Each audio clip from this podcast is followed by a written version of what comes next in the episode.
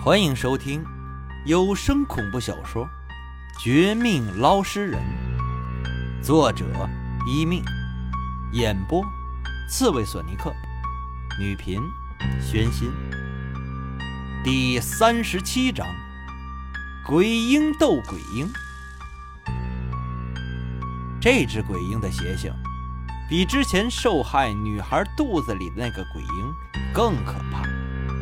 明明是刚出生，浑身的阴气却相当浓厚，熏得整个小身体都惨绿惨绿的。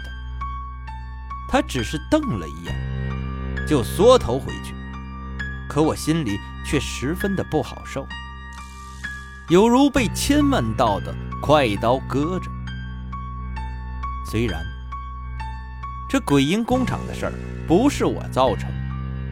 和我也没有太大的关系，但说起来，要不是那天我心情不好，没有理会那个受害女孩，也就不会有后来一连串的事情发生的。一想至此，我差点就要直接冲进去，将这鬼婴工厂给当场破坏，要那些坏人全部绳之以法。但却被身边的廖明雪赶紧拉着。你在干什么？这工厂开了好几年，不是一天两天才有的，你就想靠一个人冲进去，解决所有问题？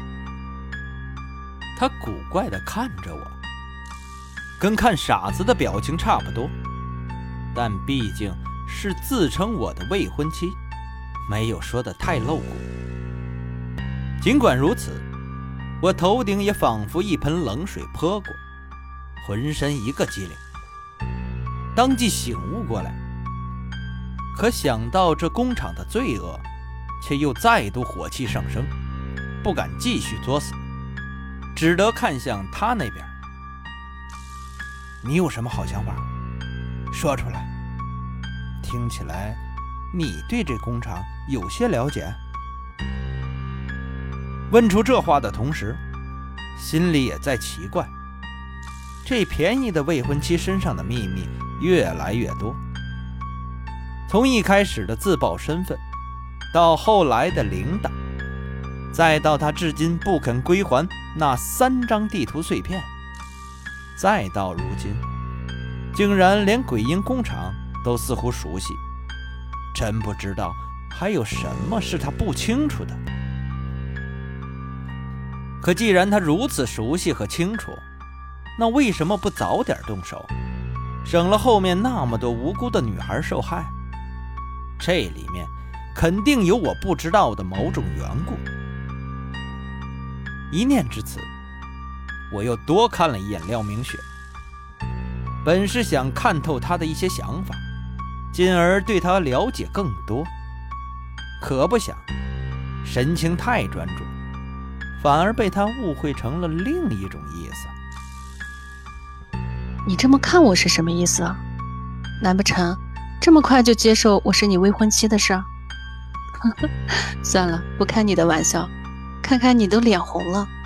这工厂啊，说来话长，事后再给你解释。总之一句话，你听我的，绝对没错。那些人做这种缺德生意，不是一天两天。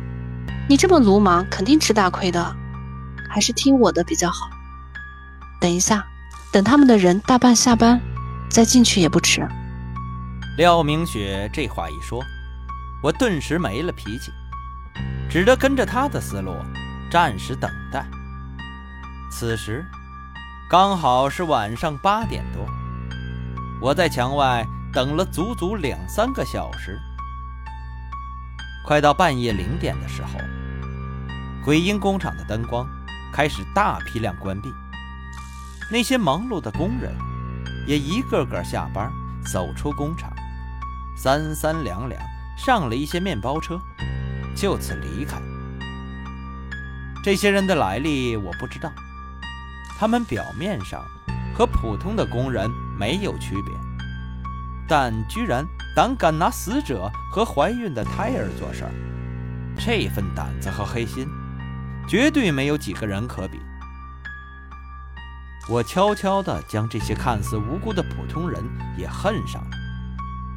接着，就见多数的工人离开后，整个工厂本就不多的人群里，仅剩下两三个类似保安性质的人，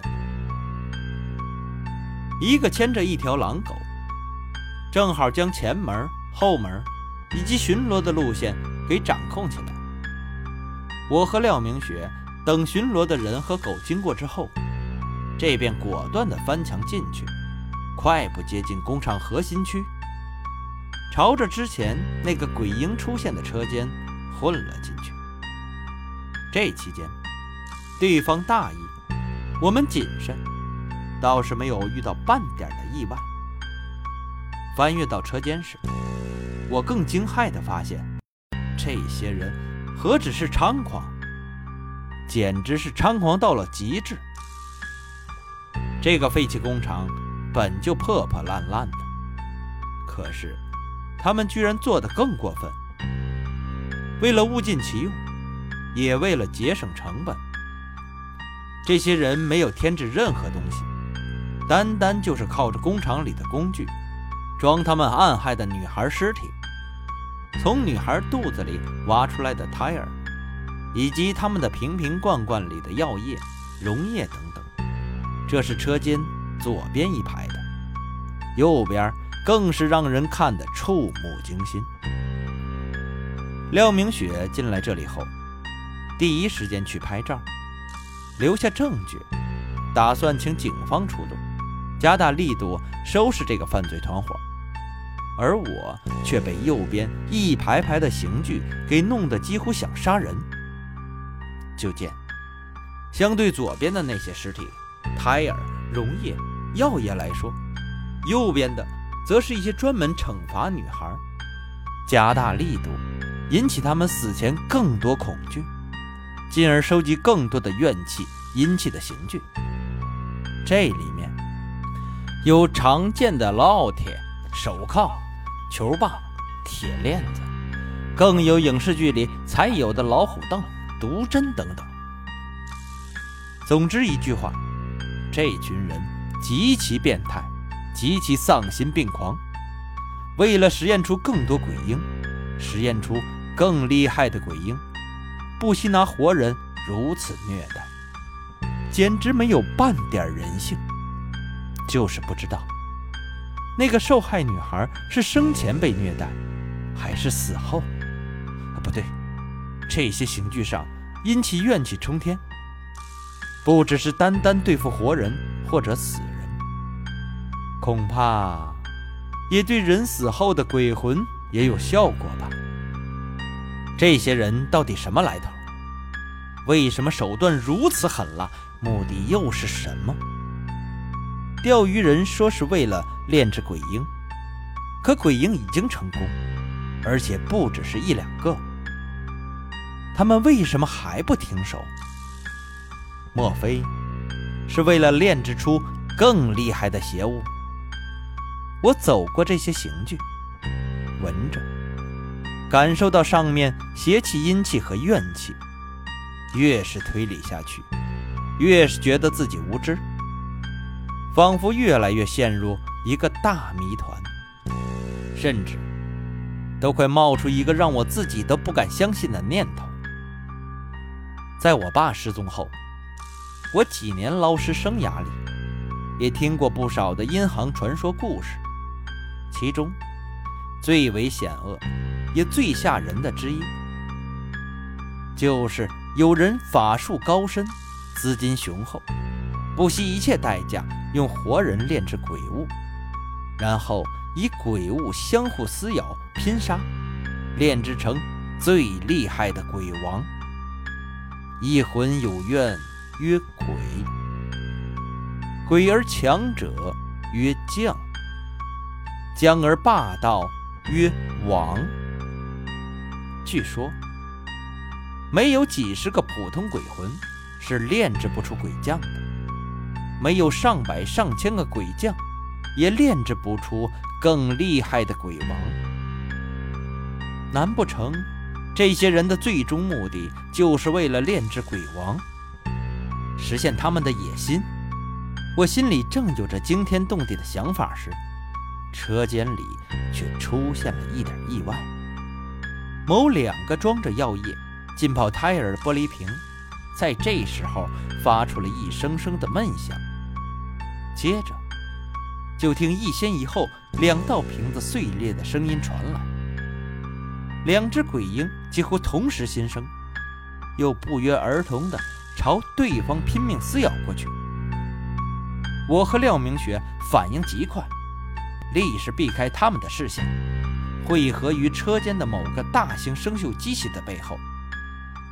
我们是没事儿，可是眼睁睁看到两个本来极其无辜的婴儿，居然为了成为鬼将而死斗，心里怎么说都高兴不起来。